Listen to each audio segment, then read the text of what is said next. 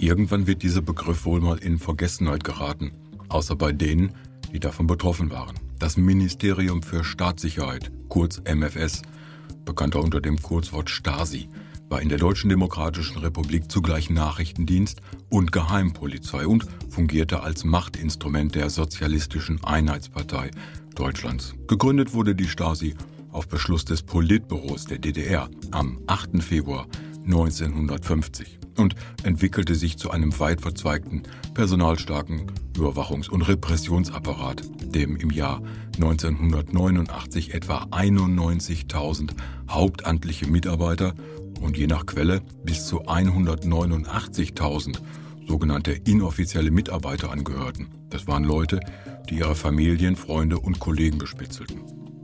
In der DDR-Bevölkerung gerieten Leute ins Visier des MFS, wenn Verdacht auf politischen Widerstand gegen die SED, Spionage oder Republikflucht bestand. Methodisch setzte das MFS dabei Observation, Einschüchterung, Inhaftierung sowie die sogenannte Zersetzung, also Unterwanderung gegen Oppositionelle und Regimekritiker ein.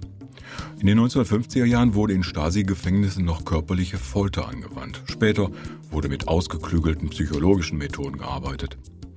In den 1980er Jahren bildete die Stasi wiederholt Terroristen der westlichen Terrorgruppe Rote Armee-Fraktion im Umgang mit Waffen und Sprengstoffen aus.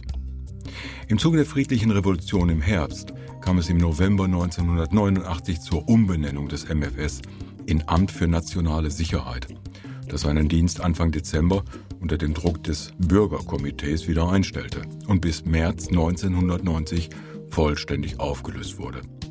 Für die Erforschung und Verwaltung der schriftlichen Hinterlassenschaft der Behörde, unglaubliche Aktenberge, ist seit 1990 der Bundesbeauftragte für die Unterlagen des Staatssicherheitsdienstes der ehemaligen Deutschen Demokratischen Republik zuständig. Das MFS ist der einzige Geheimdienst der deutschen Geschichte, der weitgehend aufgedeckt und aufgearbeitet wurde.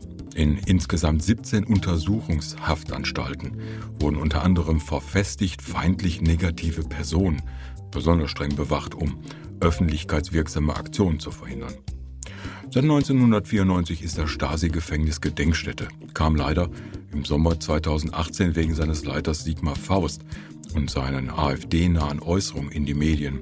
Manche lernen es leider nie.